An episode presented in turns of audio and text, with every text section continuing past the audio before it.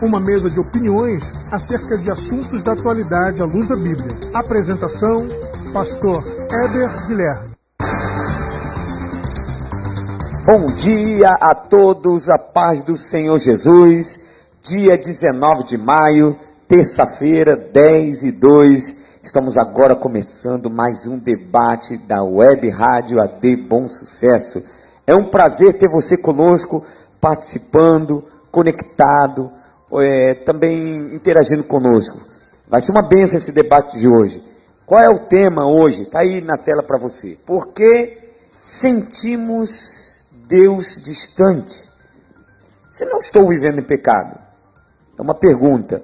Está conosco para debater hoje o presbítero Anderson Baltar, aqui da nossa igreja. Ele é o nosso diretor do Centro de Educação Ministerial, que as aulas estão em pausa, né, devido ao isolamento social. Já em nome de Jesus, isso vai passar, vai passar. daqui a pouco vai voltar à normalidade. Mas bem-vindo, presbítero Anderson. Bom, é, bom dia, bom dia, pastor Heber, bom dia, pastor Douglas.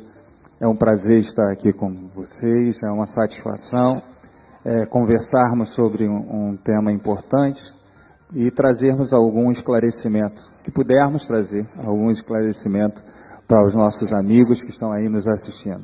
Amém. Muito obrigado.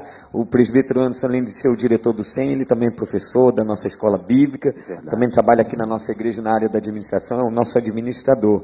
Pastor Douglas do Carmo. Meu Deus. Bom dia, lá da nossa Assembleia de Deus, Jacarepaguá, nossa filial, Verdade. professor, muito dedicado ao estudo das Escrituras tem uma paixão por Paulo, Novo Testamento. É Dê bom dia, você pode inclusive falar um pouquinho disso. Ah, pessoal, bom dia. A paz do Senhor Jesus Cristo para você que está em casa. Muito obrigado, pastor Hebe, pelo convite. É sempre um prazer estar na minha igreja e de alguma maneira contribuir para o esclarecimento da sua vida espiritual à luz da palavra de Deus. Poder compartilhar esse tempo com vocês é muito especial, também com o presbítero Anderson Baltar, para a gente poder discutir aqui sobre um assunto tão pertinente. Tenho certeza que vai ser um tempo muito especial, vai ser um tempo de esclarecimento à luz da palavra de Deus. Pois é, eu tenho dedicado a minha vida esse tempo a personagens do Novo Testamento, a personagens que têm muita relação com as doutrinas cristãs e Paulo é o principal expoente delas, não é? é então já estou aí escrevendo o meu quarto livro, praticamente que três relacionados a Paulo, um diretamente sobre Paulo, é, um outro sobre Priscila e Áquila, que foi o casal mantenedor do ministério do apóstolo Paulo, e agora está para sair aí também por causa da pandemia, atrasou um pouquinho, mas eu quero acreditar que em breve eu vou estar conseguindo lançar aí mais um livro. Esse livro é muito inédito, eu diria, chamado Apóstolos Helenistas, Contribuições e Conflitos dos imigrantes cristãos na Igreja de Jerusalém, que é uma proposta que tenta mostrar é, como se relacionavam os hebreus e os judeus helenistas ali na Igreja de Jerusalém, Atos 6, Atos 4, Atos 5 Aonde entra Paulo em tudo isso, que é, a gente pode considerar o último helenista imigrante ali a se converter e depois se converte na Síria e depois retorna ali para Jerusalém, é uma narrativa isso. muito importante. É, eu, li, eu, li, um pedacinho da introdução que eu pedi, fiquei curioso, pois uma é. introduçãozinha, e no mínimo você fica muito curioso, porque são histórias assim, da história da igreja, né? É a história da igreja, é a história da formação da igreja primitiva. E é muito importante a gente saber e ter informações assim que traz uma riqueza espiritual para as nossas vidas. Debate de hoje: por que sentimos Deus distante? Uma pergunta bem objetiva, bem direta, né, presbítero? Se não estou vivendo em pecado, por que sentimos Deus distante? E à luz da Bíblia, nós usaremos textos, mas também nós com certeza falaremos aqui das experiências de cada um de nós, dos debatedores. E eu quero começar com o Anderson, por favor. É, a, a, a, o que me chama atenção, o que me chama atenção, e, e, e quando fala, quando fala nesse tema, a gente vê muitas perguntas com relação a isso, e o que me chama atenção realmente nesse, nesse, nessa pergunta é sentir, sentir. A, a, gente, nós somos assembleanos, então o assembleano ele tem essa, essa questão da, da epidérmica, né? Você tem que sentir, você tem que sentir, tem que estar ali na, na tua pele, você não tem sentiu, que não, você não tem que se emocionar. E, e, e, a gente, às vezes, e, e, eu digo às vezes, a gente, a gente foge do que Deus fala com a gente a respeito disso. Do que Jesus fala com a gente a respeito disso. Jesus, é, é, é, no Mateus 28, de 18 a 20, ele fala que, que vai estar conosco todo o tempo, até a consumação dos séculos. Ele vai estar conosco. Então, eu acho que entre sentir e crer naquilo que ele, que ele fala, eu prefiro crer naquilo que ele fala. Nem sempre então, vão andar juntos, né? Então, seria assim? Ou... É, muitas vezes você não vai, você não vai sentir. E, e ainda vou chegar, vou chegar a, ao extremo, me perdoe quem, quem discordar, mas vou chegar ao extremo de dizer que o sentimento muitas vezes é falso. Sim. Você pode estar no teu coração é, jubilando, achando que você está com Cristo, e você não está. Sim. Agora, às vezes você tem uma sensação, ah, a sensação, na, a sensação é de que ele não está comigo, a sensação é de que ele não, de que as coisas estão acontecendo, e aqui a gente abre um parênteses, também para nossa, para nossa falsa sensação, a gente tem sempre a sensação de que Deus não está com a gente quando a gente está passando por problemas. O, a dor na vida da gente faz com que a gente pense que Deus não está com a gente. Mas Ele está com a gente na dor. Ele diz que vai estar conosco. Então, se socorro eu creio na palavra na dele, angústia, né? um socorro bem presente na hora da angústia. Se eu creio na palavra dele, eu não tenho dúvida, ainda que eu não sinta. Eu não tenho dúvida que ele está comigo. Ele está nesse momento comigo, ele está no momento de dor comigo, ele está no momento de necessidade comigo, ele está comigo, ainda que eu não sinta. Amém. Muito obrigado. Pastor Douglas. Pastor Hebe, eu vou na mesma linha da, da construção do pensamento do presbítero Anderson. Eu vou usar também o mesmo texto, inclusive, de Mateus 28, 20. Eis que eu estou convosco todos os dias, até a consumação dos séculos. Isso é uma, um versículo que deixa de maneira enfática que a presença do Senhor está conosco e nós não precisamos senti-lo a todo instante para ter esse entendimento de que o Senhor está conosco. Então, eu diria que isso é um princípio é, que uma pessoa precisa ter. A pessoa não precisa necessariamente, aí eu volto a, a concordar com o presbítero Anderson, na ideia é, de que o pentecostal, ele traz a, essa energia de Deus, essa presença de Deus, de maneira que a gente entende que Deus está conosco quando a pele arrepia, quando a gente sente a lágrima rolar dos olhos. Isso é um sinal de que Ele realmente está próximo de nós, mas é o momento que a gente o sente. Mas o fato da gente o sentir nesse momento e externalizar com as nossas emoções, não quer dizer que é só aí que Ele está conosco. Então a gente precisa mais crer que Ele está conosco de acordo com a própria palavra de Deus, e a partir desse momento a gente buscar esse contato com Deus. Eu quero citar esse versículo aqui, estava no meu coração, Salmo 34, e o versículo de número 18. Diz assim na minha versão: Perto está o Senhor dos que têm o coração quebrantado. Só a primeira parte me interessa no momento. Perto está o Senhor dos que têm um coração quebrantado. Aí a gente vai analisar uma outra, uma outra instância. Tem pessoas que Deus está realmente próximo, mas aquela pessoa que está desligada, é aquela pessoa que não consegue se conectar com Deus. Ou melhor, é aquela pessoa que não consegue capturar a presença de Deus. Às vezes só precisa de um espaço como igreja, exatamente nesse momento. Muitas pessoas às vezes vêm aqui e dizem: não é aqui que eu encontro Deus, é aqui que Ele fala comigo, é aqui que Ele se revela a mim. Obviamente que esse lugar aqui é consagrado à presença de Deus, mas Deus se revela também em uma outra situação, em uma outra localidade. Então eu acredito que o que está faltando para essa pessoa seria sensibilidade para poder perceber Deus nos mínimos detalhes. É verdade. Então, esse é um nome. Acho que seria percepção, porque a leitura sobre a, a, a presença de Deus na nossa vida não necessariamente passa só pelos sentidos, mas passa pela fé, sim, né? sim. passa pelo você Lógico. crer, para, passa pela, pela convivência com pessoas? E eu acho que principal por vivência sim, mas a, a, como o pastor Douglas colocou, eu acho que a, o sentir Deus, ou, ou, vamos sair, o perceber Deus, ele passa principalmente pela palavra. Você que está em sintonia com a palavra, que você que está se, é, se relacionando com a palavra, você vai saber que Deus está ou não está com você. É, é, é, agora, o outro, o outro, o outro ponto, e também o pastor Douglas colocou, que é muito importante, é você fazer uma autoanálise. Eu acho que, que o, o, o cristão ele tem que fazer diariamente uma autoanálise. Você chega no final do seu dia e analisa o teu dia, analisa como é que foi o teu dia, analisa as atitudes que você tomou, analisa qual foi a, a, a, a tua relação com o teu próximo durante todo aquele dia. E aí você vai entender se Deus está ou não está com você. Isso, isso acho que para mim é, é, é, significativo. Às vezes você toma algumas atitudes, e, e, a gente que trabalha em administração, a gente que trabalha com pessoas, você toma algumas atitudes que no momento, quando você acaba de tomar aquela atitude, você analisa: Deus estava ou não estava comigo nessa atitude? E a tua consciência, o Espírito Santo na tua vida vai dizer, ó, isso aí foi teu mesmo, não foi Deus que que estava contigo te direcionando. E isso foi é um hábito, tu mesmo né, que fez. Né, Anderson? Porque você, criando esse hábito de estar sempre observando o Espírito Santo, a voz dele, porque ele fala a nossa consciência, fala, o nosso coração, apontando, não faça isso. É, nós temos uma consciência que nos dá, que, que arbitra o tempo todo, né? Certo, errado, verdadeiro, falso. E o Espírito Santo está nisso, né? O Espírito Santo está nisso. Ele, ele, vai te, ele vai estar com você. Aí, a, a, muitas vezes a gente fala, ele vai te orientar. Não, ele vai trazer ao teu coração, ou ele vai trazer a você a consciência dos teus atos.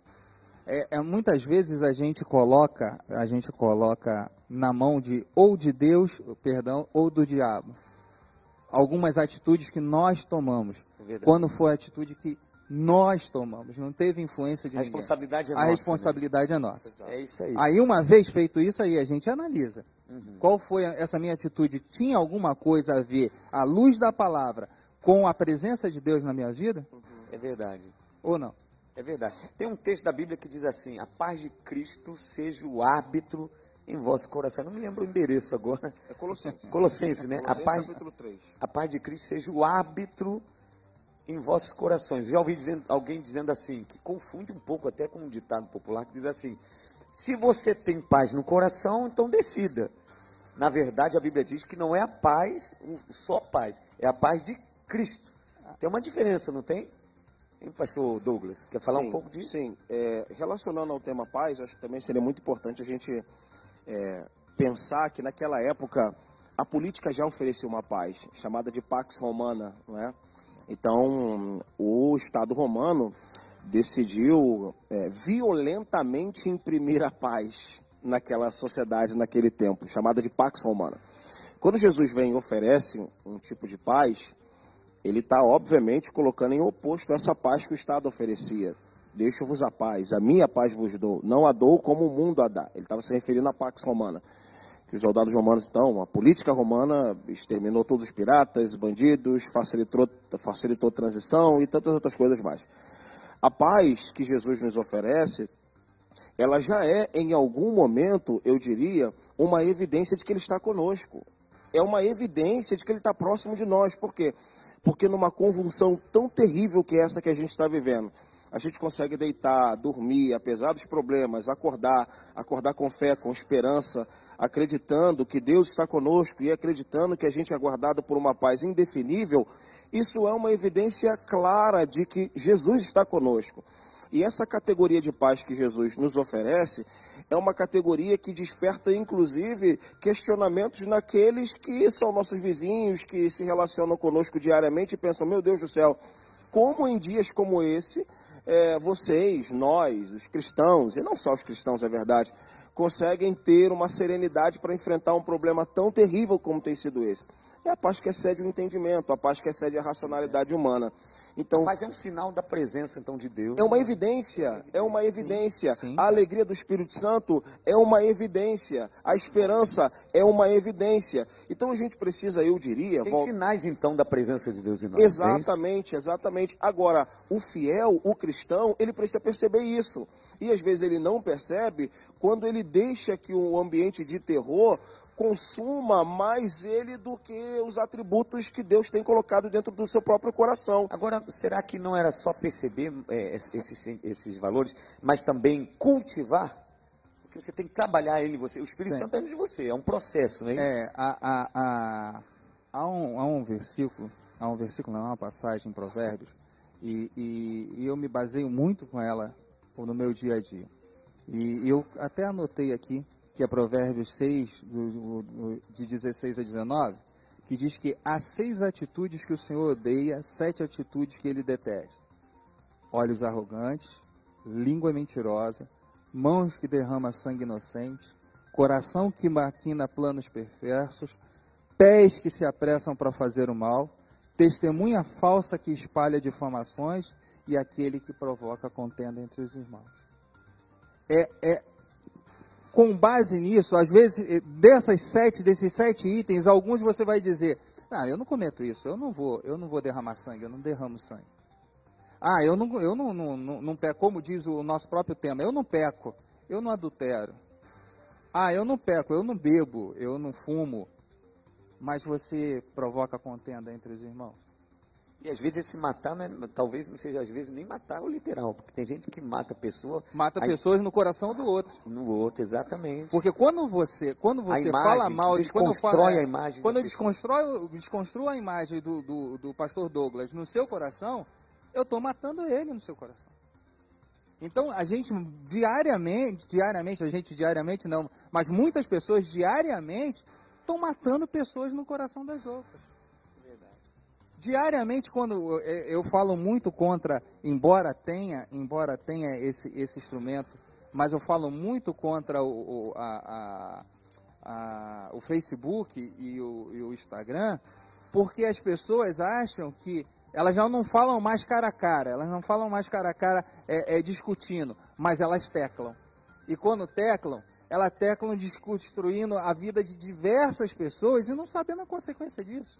Não mede consequências. Não mede consequência disso, porque eu posso não conhecer o pastor Douglas, mas com base naquilo que foi colocado na internet, quando eu conhecê-lo, quando eu estiver de frente com ele, o que, que eu vou dizer? Esse cara não presta antes mesmo de eu, Verdade. antes verdade. mesmo de eu saber quem ele é. Isso é pecado e a Bíblia condena, E né? a Bíblia condena. Deus aborrece, como é na lista aí. né? Então, há, há uma, há uma, uma hora que a gente tem que entender, há uma hora que a gente tem que entender, ah, eu não sinto, eu não- Deus não está perto de mim. Não, não está perto de você, não. Você não está perto dele. Exato. A distância sempre Você somos é- nós, né? Você que está mantendo distância dele. Ele quer ter distância, ele quer ter comunhão com você, ele quer estar perto de você, mas as tuas atitudes vão afastá-lo de você. É verdade, é verdade. Nós temos aqui algumas pessoas que estão interagindo conosco. Genilson Pinheiro, graça e paz, meus queridos irmãos. Deus abençoe, querido Genilson. Márcia Neves, a paz do Senhor, pastores, queridos irmãos amados. Grande abraço, nossa debatedora de amanhã. Larissa Matias diz assim: ela é de São José de Ubá. Que bênção. Mais uma vez presente conosco. Um grande abraço, Larissa Matias. Vou ler agora. A paz do Senhor Jesus Cristo. Bom dia. E quando oramos e não temos resposta, parece que Deus se cala? O que fazer? Pastor Douglas, quer comentar? É, bom dia, Larissa. Deus te abençoe. Uma pergunta extremamente importante. É, bom, todos nós passamos por isso, não é? E quando oramos e não temos resposta. Primeiro, primeiro eu não saberia te responder. É, em seguida eu diria, talvez a resposta não veio naquele momento, mas não quer dizer que a sua oração não foi ouvida. É, em seguida eu também poderia dizer, talvez a sua oração não esteja de acordo com a soberania de Deus. E Deus nos dá a liberdade de orar, mas não nos dá a liberdade de responder todas as nossas orações. Ele não se dá essa liberdade. Tanto é que o próprio apóstolo João diz: olha, vocês vão orar, mas ao final das orações ela entra numa condição de soberania divina. Se Deus facilitasse toda a nossa oração e respondesse todas as orações que a gente faz a Ele, meu Deus do céu, esse mundo não seria pandemia, seria um pandemônio, poderíamos dizer assim. Então, você está orando a Deus, então Deus pode não responder a sua oração naquele momento, porque a sua oração não corresponde à soberania dele e vai prevalecer a soberania de Deus. E não significa que ele está distante. Não significa que Deus se calou, porque Deus também tem o seu determinado momento para responder às suas orações. Eu acho que ele tem outras, ele, ele tem outras maneiras de demonstrar que ama, que está perto, que, que Acho que até pelo o menos isso acontece silêncio- comigo. Até o silêncio é uma resposta. Você já passou por isso? De você, você entender que o silêncio de Deus é uma resposta para você? A resposta dele está no silêncio que ele está que ele tá colocando para você. É, é, às vezes, às vezes a gente que tem filhos, a gente sabe disso. Às vezes o filho vem, vem falar uma coisa para você e ele vem falar uma coisa para você que ele já sabe que você não vai deixar. Mas mesmo assim ele vem falar com você. Pai, eu posso fazer isso? Aí você olha para ele, não fala nada, fica olhando para ele.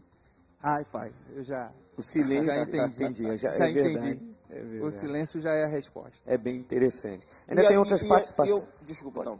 Eu diria o que fazer. O que fazer é, é- é- é permanecer em oração, Perseverar. perseverar em oração, mas que a gente tenha, é, e isso não serve somente para Larissa, mas para todos nós, essa importância de que Jesus nos mandou fechar toda a oração dizendo, Pai, seja feita a tua vontade.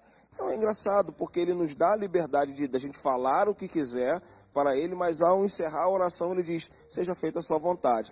Então é ao mesmo tempo que você precisa colocar diante de Deus todas as suas preocupações, suas ansiedades e seus pedidos livremente, eu diria, você precisa entender que só vai acontecer aquilo que está de acordo com a vontade de Deus. E Deus não está distante Por dela. isso, de é maneira alguma. importante. Deus não está distante de você, de nós, mesmo que as nossas orações, daquilo que oramos, ainda não tenha acontecido. Deus está presente. Temos aqui ainda Jorge Luiz Guimarães, sempre também compartilhando, sempre participando. Deus abençoe, querido Jorge. Ele diz assim: Acredito que Deus está conosco o tempo todo. Às vezes, o que fazemos durante o dia faz que tenhamos a falsa sensação da ausência de Deus. Deus nunca abandona os seus filhos. É isso aí, é o que nós estamos, né? Fortalece a nossa, Fortalece, o que nós- a nossa posição. Ainda diz: quanto mais nos aproximamos de Deus, mais vemos a presença do Senhor. Ou seja, quanto mais nos aproximamos, fala de um- um- uma, uma deliberação nossa.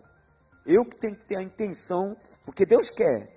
Então Ele quer ver o meu querer também de se aproximar, não é isso, pastor? É, é, eu, eu, eu, eu vejo isso, eu vejo, na minha concepção, eu vejo Deus como uma torre, como uma torre ou como um farol.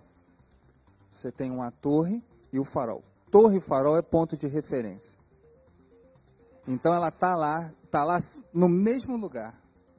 Ela está lá pronto a ser a sua referência. Agora, chegar perto ou distanciar dele, cabe a você. Ah, eu, eu me coloco sempre nessa posição. É, não transferir a minha responsabilidade para os outros.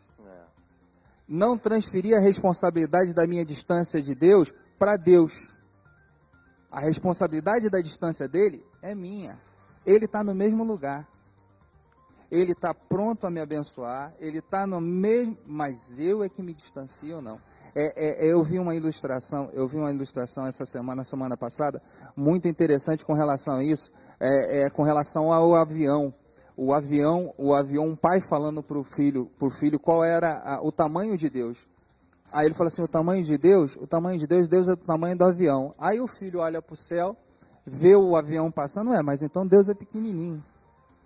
Porque o, o avião tá ali, ó, é pequenininho. Aí o pai pega o filho, bota no carro, leva para o aeroporto, fala, olha lá o tamanho de Deus. Olha como é que o avião é grande.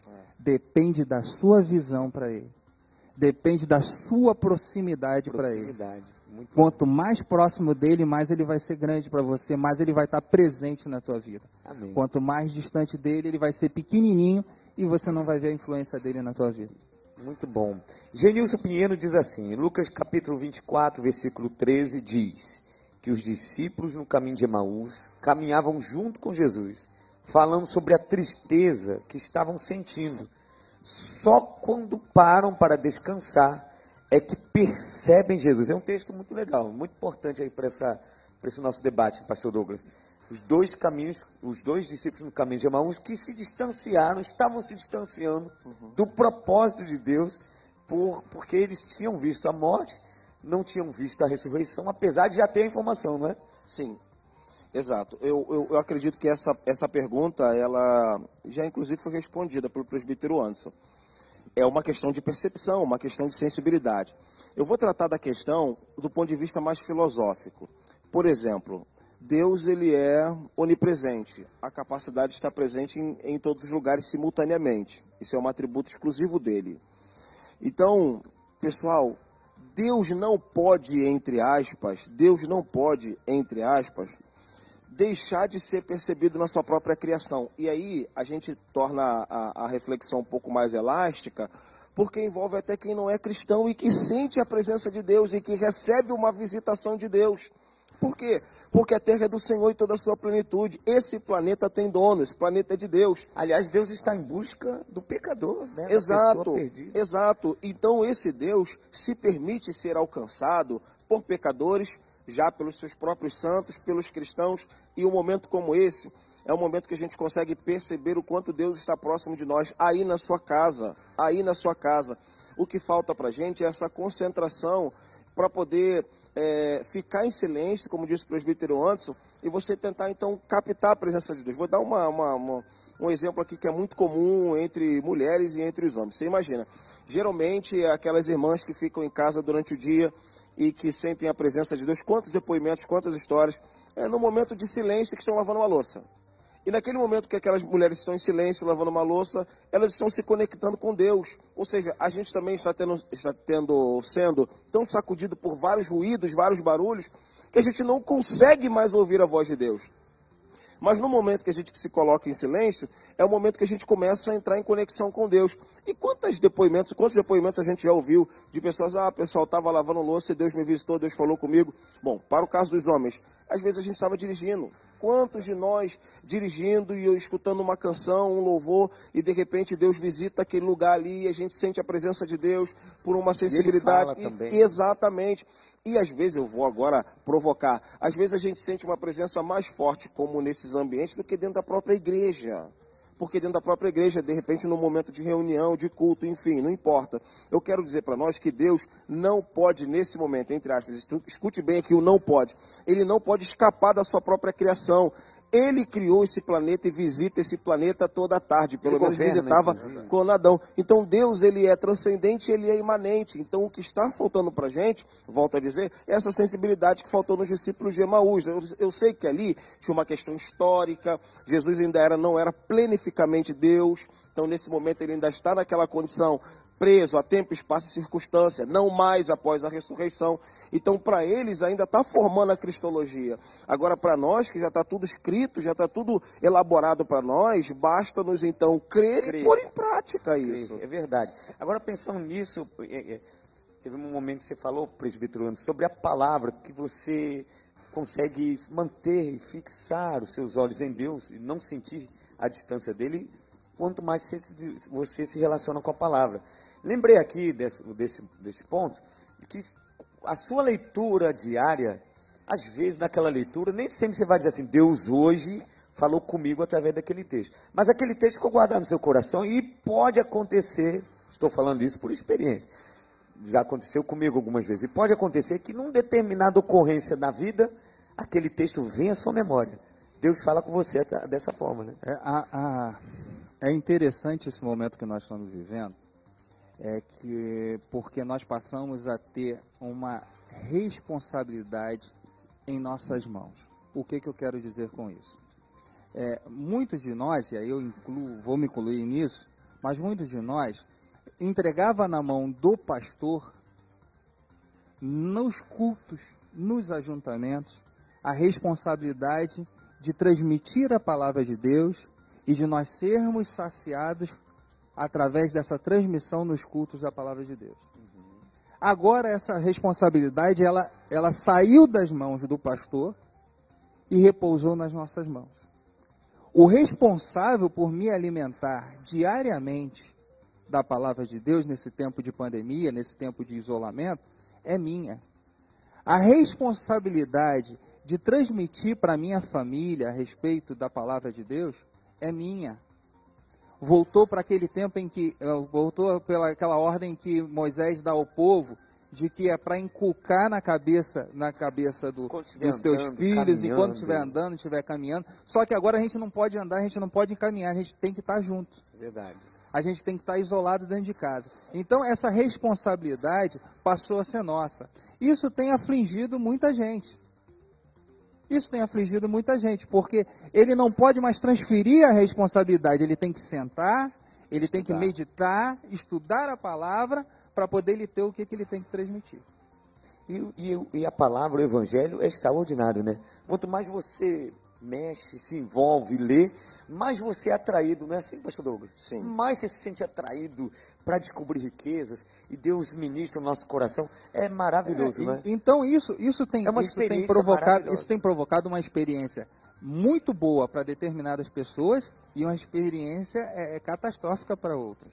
É, é, é, você viver, você viver na sua, você viver, é, como é que eu vou lhe dizer? Você viver no silêncio, na solitude, para muita gente é insuportável. É verdade. Para muita gente é insuportável. Numa sociedade é. tão corrida. Ele quer tá, ele quer estar tá no ajuntamento. Ele quer estar tá no ajuntamento. Ele que quer é... que alguém diga para ele o que, que ele tem que fazer. Que é uma palavra rápida, né? Não, tem que ser agora. Tem que não, ser agora. É. Não, ele... quer meditar, porque é diferente estudar. É, é, é, aqui um estudante da, de, de escritor sabe disso. Estudar requer é, atenção, né? requer muita coisa, não é isso, pastor Douglas? Eu, eu, eu diria, pastor Hebe, que esse tempo está revelando o quanto as pessoas deixaram de se alimentar em casa e de desenvolver Verdade. um cristianismo é, independente de todo o aparato e da mística da igreja a igreja é importante, todos nós estamos sentindo falta da igreja, a da comunhão, comunhão é da adoração coletiva, tudo isso. Bom, faz parte, né? Faz parte. Estar no corpo não faz somente parte. é fundamental. Mas você tem que estar também se alimentando fora. Exato. E, isso, pastor Hebe, isso já era para acontecer com Ui. o funcionamento da igreja. Normal, né? Normal. E as pessoas hoje não estão conseguindo se encontrar dentro de casa porque eles só conseguem adorar e vivenciar toda a mística da religião, da fé cristã, de maneira coletiva. Verdade. E agora que tudo isso acabou? a princípio, até o momento está interrompida. É o momento então dessa pessoa se redescobrir. Então, nada mais oportuno do que a gente, vocês que estão nos acompanhando nesse momento, você ter essa experiência do estudo, ah, essa experiência do encontro com a palavra, Isso. de você experimentar uma sensibilidade tão grandiosa de Deus através dessas letras sagradas. Nada mais, mais oportuno do que você se dobrar na sua casa e fazer uma oração como se você estivesse fazendo uma oração coletiva aqui na igreja. Eu tenho certeza que você vai perceber que a presença de Deus vai ser derramada dentro da sua casa, dentro do seu lar e você você vai conseguir se sentir tamanhamente fortalecido a tal ponto de isso dar a você uma grande lição. E eu tenho certeza que a gente vai sair mais fortalecido é, dessa quarentena. Tenho certeza eu disso. Acho, eu acho que é válido aqui a gente distribuir o seguinte: você sentir saudade do corpo de Cristo não é sentir saudade de Deus. Porque sentir saudade do corpo eu sinto o movimento, é, de o abraço, os abraços, pessoas é. se comunicando, sim, falando, sim, sim. sorrindo, compartilhando, testemunhos, pedido de oração. Esse movimento é maravilhoso e mexe com a gente. A gente sente muita falta, mas não é sentir a ausência de Deus, porque você não está no ajuntamento, não significa que você está proibido ou está fora de Deus. Você Sim, pode é, cultivar e deve, aliás, né? Cultivar o um relacionamento com Deus fora do ajuntamento, não é isso? Mais do que nunca nós estamos, nós estamos no tempo de estar no quarto. Acho que mais do que nunca é, é, é esse momento. Só não vou dizer, só não vou parafrasear de estar no quarto sozinha, de estar no quarto com a sua família. Que lindo. É estar no quarto, é você ter o momento de se reunir com a sua família, de falar sobre Deus e de orar mais do que nunca nós precisamos orar e orar em família. Redescobrir essa questão de estar em família. A, a, a, um amigo meu, um amigo meu disse que, o, o, que ele nesse tempo de pandemia, a única coisa boa é que ele pode tomar café com os filhos. Esse amigo meu disse isso. E é verdade, é verdade. É verdade. Nesse tempo, é, é, há um tempo em que cada um sai no horário, cada um sai no horário, cada um vai fazer, vai fazer a sua coisa, cada um tem obrigações que tem que, que, tem que cumprir. E tudo isso agora ficou resumido dentro de casa. É verdade. Então a gente começou a, a redescobrir como é ficar junto. A vida devocional e a vida em E família. a vida em né? família, a vida devocional e a vida em família. A gente voltou a, a ter isso, isso que há 20, 30 anos atrás nossos pais nos ensinaram. Agora é válido um alerta aqui, porque é o seguinte: é, a pessoa de- redescobre essa vida devocional, essa aproximação de Deus, essa vida com Deus. Não estou dizendo daqueles que já fazem. Eu tenho certeza que tem muita gente que tem essa, já tem essa, esse compromisso. Mas agora, mais do que nunca, eu preciso de verdade e com mais frequência. Mas é válido chamar a atenção no seguinte, que quando o isolamento acabar, o ajuntamento voltar, a igreja estiver de portas abertas novamente, é importante estar no corpo de Cristo, né, gente? Mas acho que isso vai Muito criar, importante. esse momento vai nos, vai nos devolver esse hábito. Eu acho que, que esse verdade. momento de agora, que para todos é um momento de, de muita tristeza, mas ele vai devolver à família, principalmente a família cristã, alguns hábitos saudáveis que nós já havíamos perdido. É isso mesmo. Tem aqui a Larissa, ela só para confirmando aqui uma fala do pastor Douglas, ela diz assim: isso, isso, toda vez que estou lavando louça, Deus fala comigo. Olha aí, olha aí. Que bênção. Sabe por glória que, que eu sei isso? Sabe por que, que eu sei isso, Larissa? Que eu também lavo louça, tá? Nós vamos chamar um intervalo, já já a gente volta. Deixa aqui antes é, comentar, tem um comentário aqui da Maria Catarina antes do intervalo. Deixa Eu queria fazer, responder esse comentário dela. Então, então segura um pouquinho aí o, o, o- o intervalo. Vamos é, nesse comentário aqui da Maria Catarina. Às vezes faço petições a Deus e Ele usa minha filha para me responder. Ela está afastada dos caminhos dele, mas vejo que já está sendo transformada lentamente. Eu, eu, eu li a pergunta da Maria Catarina e ouvi agora do pastor Heber. Deus abençoe, Deus abençoe. E isso realmente acontece. E eu quero te responder à luz da Bíblia. E depois a gente vai para as questões da vida. Eu quero citar o, o principal mandante da execução de Jesus, Caifás. Caifás. E em João 11, Caifás, aquele que mandou executar Jesus, poderíamos dizer, mas a gente sabe que no plano espiritual o próprio Deus o queria sacrificar para expiar o pecado de toda a humanidade. Caifás, João 11, 49. E Caifás, um deles, que era sumo sacerdote naquele ano, vos disse: Nada considerais, nem vos convém que um homem morra pelo povo e que não pereça por toda a nação. Versículo 51. Ora, ele não disse isso de si mesmo, mas sendo sumo sacerdote naquele ano, profetizou que Jesus deveria morrer pela nação. Aquele que executou Jesus, o que mandou executar Jesus, um homem extremamente envenenado pela inveja e por toda a caridade que Jesus fazia, se tornou extremamente envenenado e disse uma verdade que não era de si mesmo, mas ele profetizou: Gente, vocês não sabem que alguém deveria morrer pela nação? E aí o texto de João diz: Olha, ele não disse isso de si mesmo, mas ele profetizou. Ué, como assim? Deus usa quem ele quer.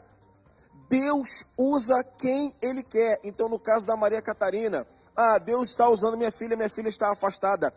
Isso não é condicionamento para Deus usar. O fato de Deus usar não quer dizer que ele está compactuando com as atitudes dele ou dela, não importa nesse momento. E muito menos que ele vai usar esse vaso para moradia. Mas que ele pode usar esse vaso como instrumento, Deus é soberano. É, agora, o que eu, dentro da afirmação dela, parece que eu percebo o seguinte: ela, ela está é, dando um enfoque do seguinte, que por- pela filha estar se sentindo usada, está percebendo Deus e isso já está provocando algo dentro dela para um retorno. Exato. Ou seja, há um privilégio, no há uma satisfação no coração da Maria Catarina por ver isso. Minha filha já está percebendo Deus, além de estar sendo usada, ela está percebendo Deus, então já está aquecendo o coração dela para esse retorno. É bem legal isso. né? Exato. E o mais importante é dizer, bom, nesse período de confinamento, que Deus não está usando o meu pastor é, para mim, Deus está usando alguém para você. não é verdade? Está usando, é está verdade. usando. Heloísa Menezes também está aqui conosco, conectada, e diz o seguinte: Bom dia, família de bom sucesso, Deus os abençoe. Esse debate só nos traz sabedoria sobre este tema. Muito obrigado, Heloísa Menezes, pela sua participação. Permaneça conectado. Vamos ao intervalo e já já a gente volta para continuar nesse assunto.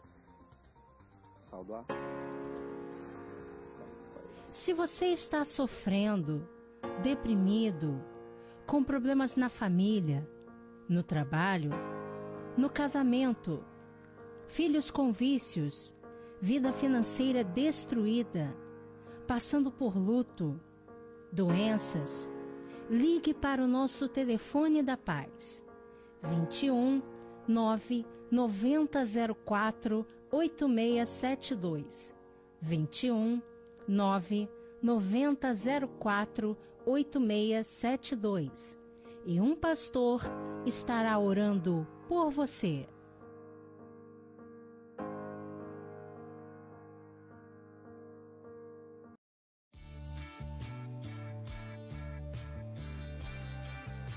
Fique ligado em nossas programações da Rádio e TV AD Bom Sucesso, de segunda a sexta, às 8 horas na hora do café. Palavra de meditação acerca do plano de leitura. 8 e 30 somos uma grande família. Programa alegre com notícias e muito mais para a sua manhã. 10 horas, debate ADB. Debatedores falando sobre temas atuais à luz da Bíblia. 11 horas, momento do clamor um momento de oração e clamor por sua família. 11:30 as mais pedidas, as músicas que mais tocam na atualidade. Acesse nossas redes sociais. Assembleia de Deus, bom sucesso.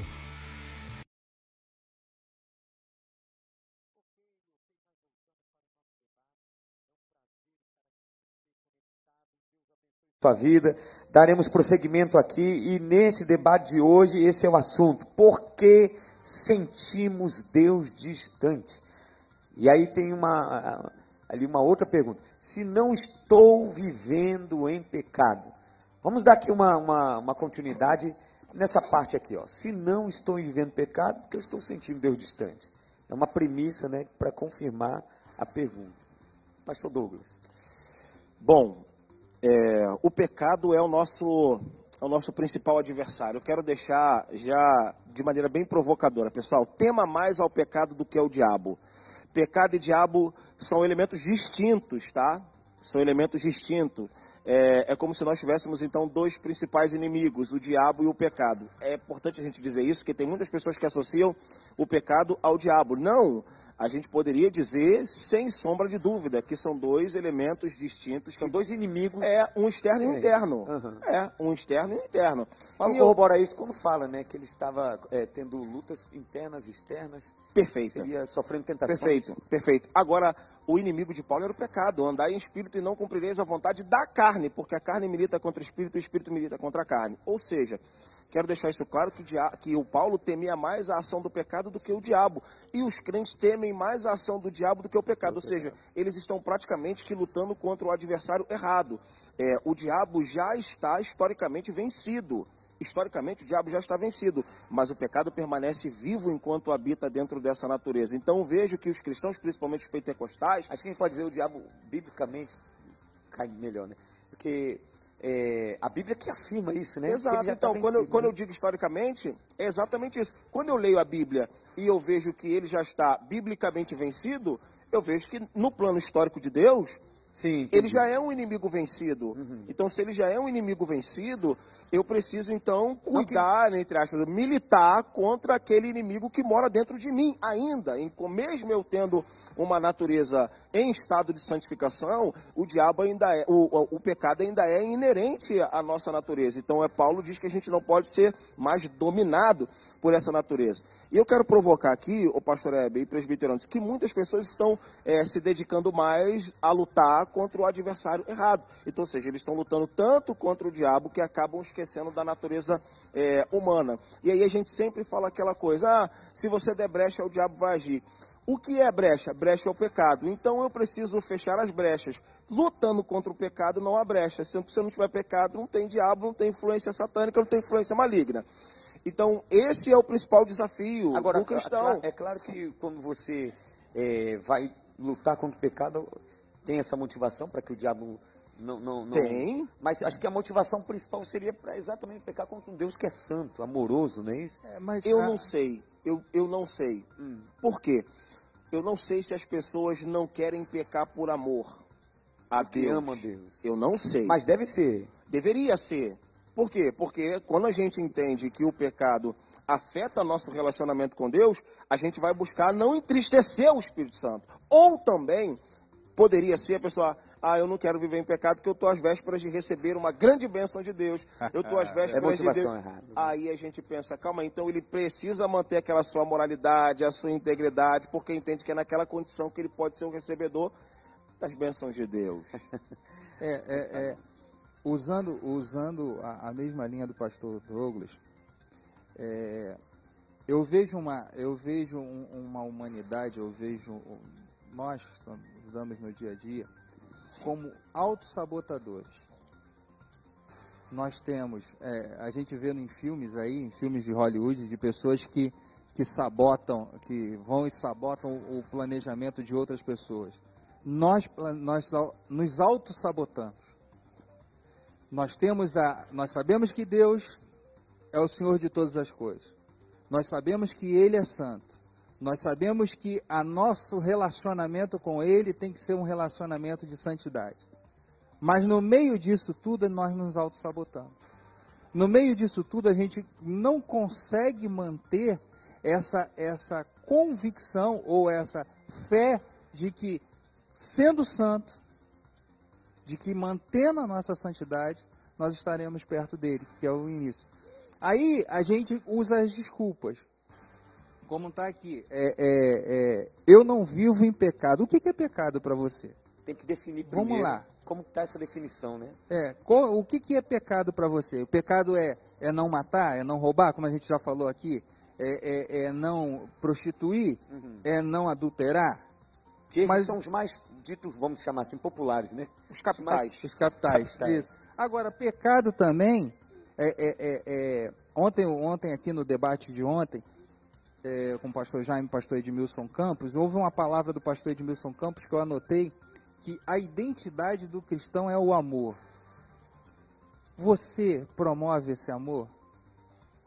Como é que está a sua relação com o próximo? Ora, se você na sua relação com o próximo não está bem, você está em pecado. Você pode estar fazendo tudo certo, você pode não estar adulterando, você mas se você tem um, você tem um problema com um irmão teu, você está em pecado. Agora isso é interessante, porque tem uma tem um inverso disso. A pessoa dizendo a, a pergunta é: por que sentimos Deus distante? Agora a pessoa pode ter convicção de que Deus está pertinho, vivendo a vida está. toda. E Foi o que nós falamos no início. Foi o que nós falamos no início. Ele pode estar, ele pode estar é, é sendo usado por Deus.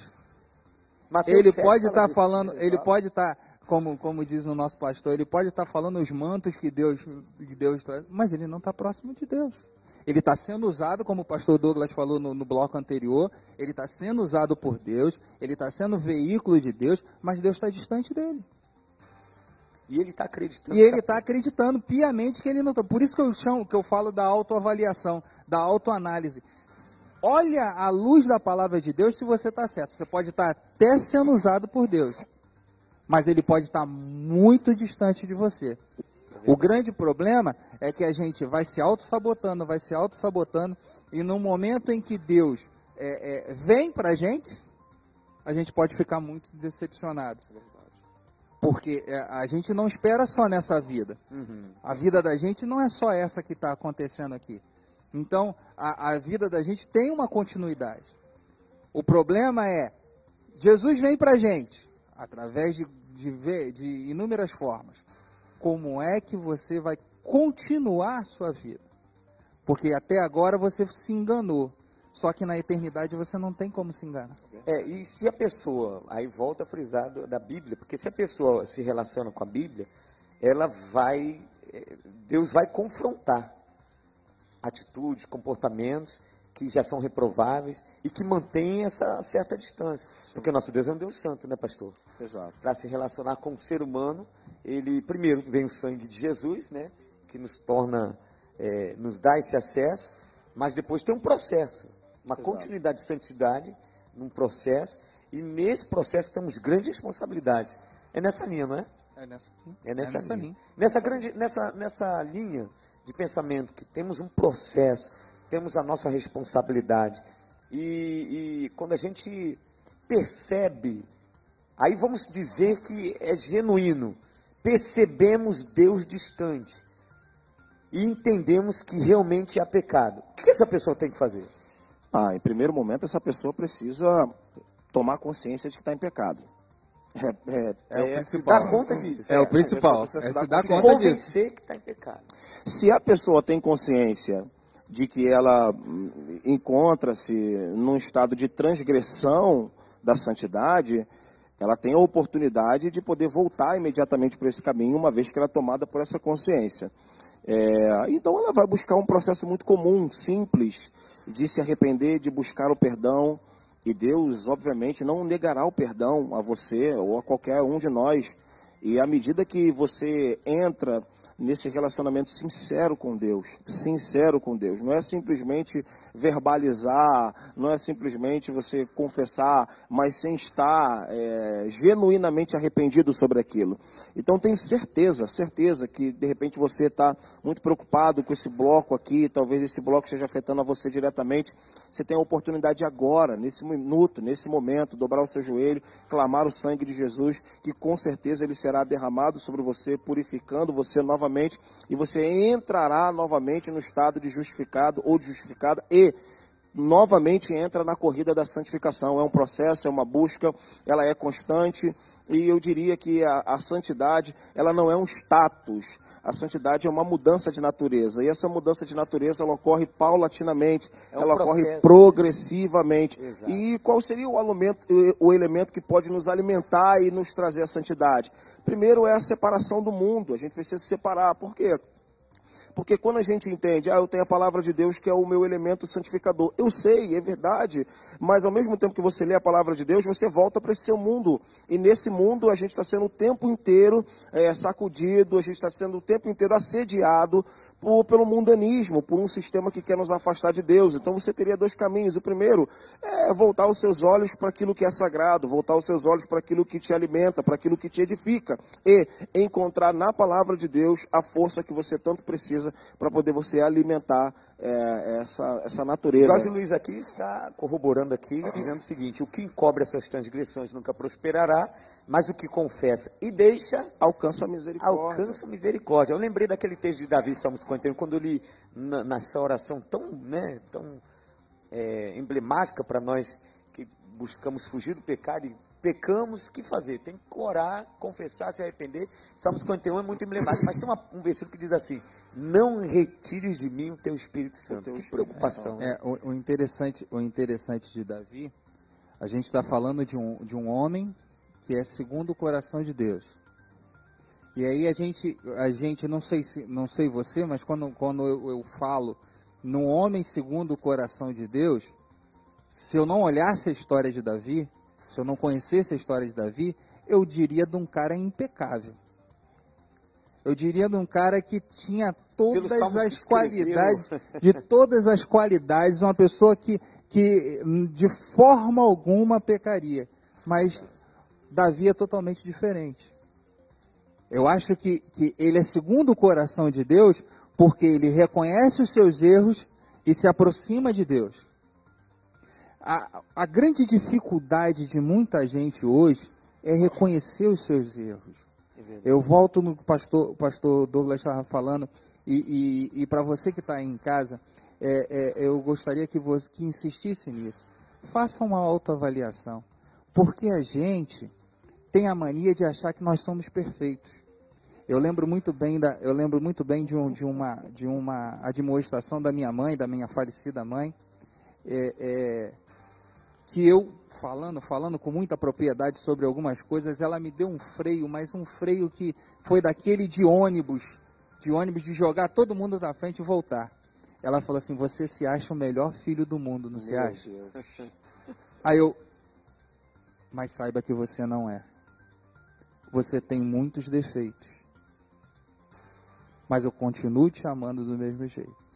Então, a, a, a, a gente tem por nossas atividades, por nossas tarefas, pelas nossas produções, por aquilo que a gente faz, a gente tenta se justificar através disso. Não, eu sou perfeito porque eu vou ao culto, eu sou perfeito porque eu dou o dízimo, eu sou perfeito porque eu dou a oferta, eu sou perfeito porque eu faço isso, isso, aquilo. Não, não, se avalie. Se avalie, vá lá. vai lá no âmago do, do, do teu ser e diga: a luz da palavra de Deus e a luz desse Deus que me salvou, eu tenho pecado? O Salmo 139 Tem. é bem sugestivo para a gente ler de joelhos. É. E detalhe, o Salmo 139 expressa as duas tônicas do nosso encontro. Primeiro, a onisciência de Deus. Se subir ao céu, tu aí estás. Se fizer no Sheol minha cama, é até ali tu estás também. Se habitar nas extremidades da alva, até ali a tua mão me guiará e tua destra me susterá. Ou seja, é um salmo que a gente consegue atingir as duas tônicas da problemática. Primeiro, Deus está em todos os lugares simultaneamente. Se subir ao céu, está lá. Se fizer no inferno a minha cama, ele também está lá. Então, ou seja, Deus não pode, volta a dizer, escapar da sua própria criação. Não há nenhum lugar que Deus não esteja. E isso não quer dizer é, que eu estou trazendo aqui uma filosofia extremamente imanentista, sabe? Não, não é. Deus ainda interage nesse planeta. Essa, aliás, foi o que os teólogos da Inglaterra fizeram quando propuseram o deísmo inglês, dizendo que Deus era o criador de todo esse planeta, mas havia abandonado o planeta à sua própria sorte. Não, não é isso. Deus está nesse planeta ainda. Rege. Deus rege esse planeta, governa esse planeta e tem interesse em se relacionar conosco. É que as pessoas só querem ler Deus a partir do quadro de dor, né? Das dores, das crises, das pandemias, das doenças. Olha, vou querer ler Deus aqui. Exato. Mas se fizesse a leitura do todo, inclusive da beleza, do que acontece de bom, veria Deus. É, é interessante, nós fizemos essa questão de ver Deus a partir da, da dor. Nós, nós é, é, lemos agora, no, no, mês passado, nós tra trabalhamos com, com, há dois meses atrás, na nossa leitura, com Êxodo, né? Sim. Com o livro de Êxodo, o livro de Números. E é interessante a gente ver qual, o relacionamento do povo, o relacionamento daquele povo que foi tirado com o braço forte do Egito, mas que a cada momento de dor ele nega a Deus. Ele tem e, e aí a gente vai falar de um povo que via Deus através da coluna de nuvem do dia, através da coluna de fogo de noite. Ele sabia que Deus estava ali, mas ele negava essa presença de Deus a todo momento, dizendo que, olha, eu tô, eu tô em dificuldade, eu tô com sede, cadê Deus? Eu tô com fome, cadê Deus? Ah, tem maná, já tô enjoado do maná, cadê Deus? Então, os momentos de dor nossos, nossos fazem com que a gente questione a presença de Deus, mesmo sabendo, mesmo tendo a visão como eles tinham de que Deus estava ali, presente na frente deles. É verdade.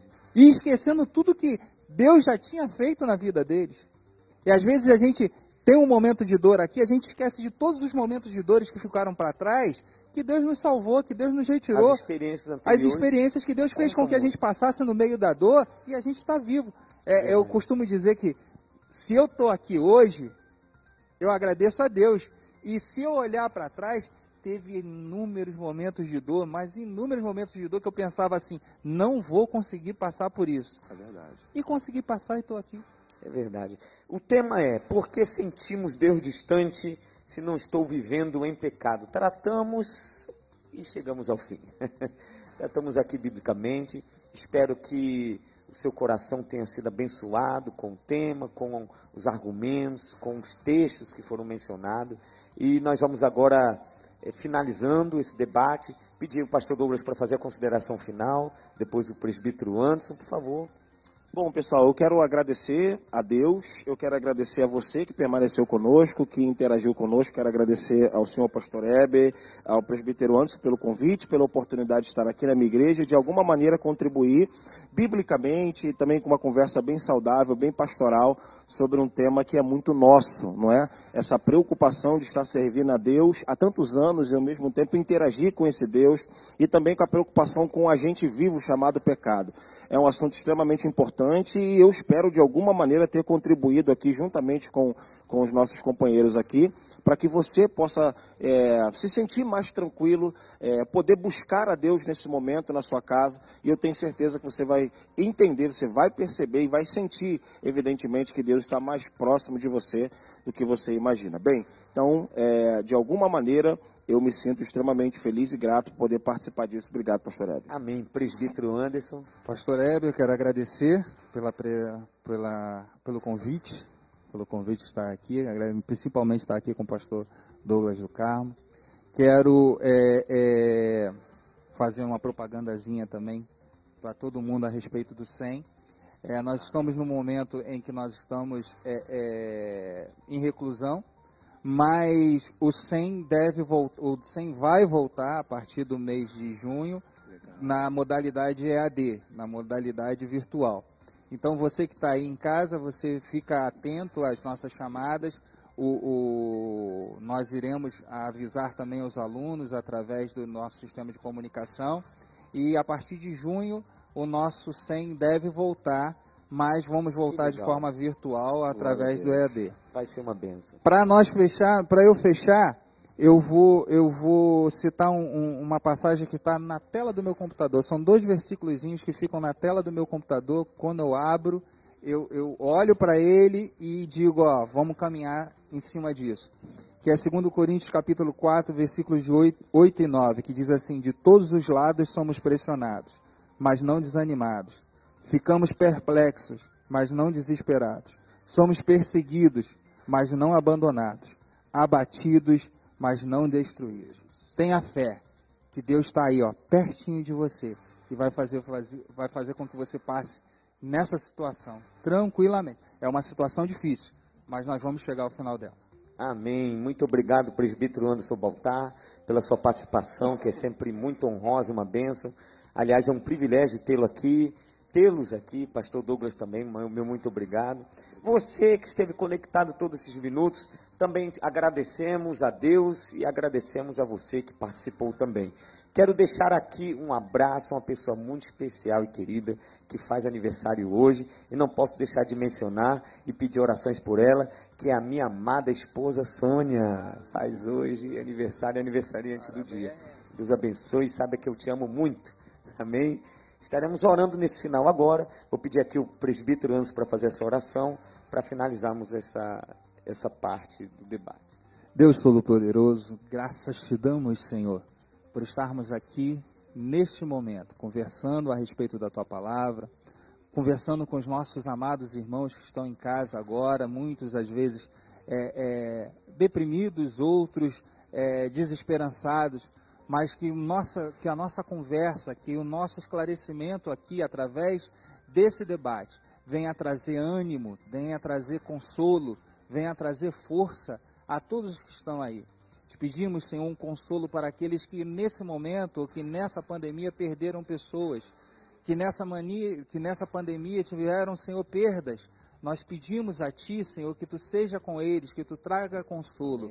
E a nós, Senhor, que estamos lutando em meio a esse vale da sombra da morte, que Tu venhas cada momento, Senhor, estar conosco e que nós vamos passar e chegar ao final dele dando, Senhor, louvores ao teu santo nome. Te pedimos por todos nós, em nome do seu Filho amado Jesus. Amém.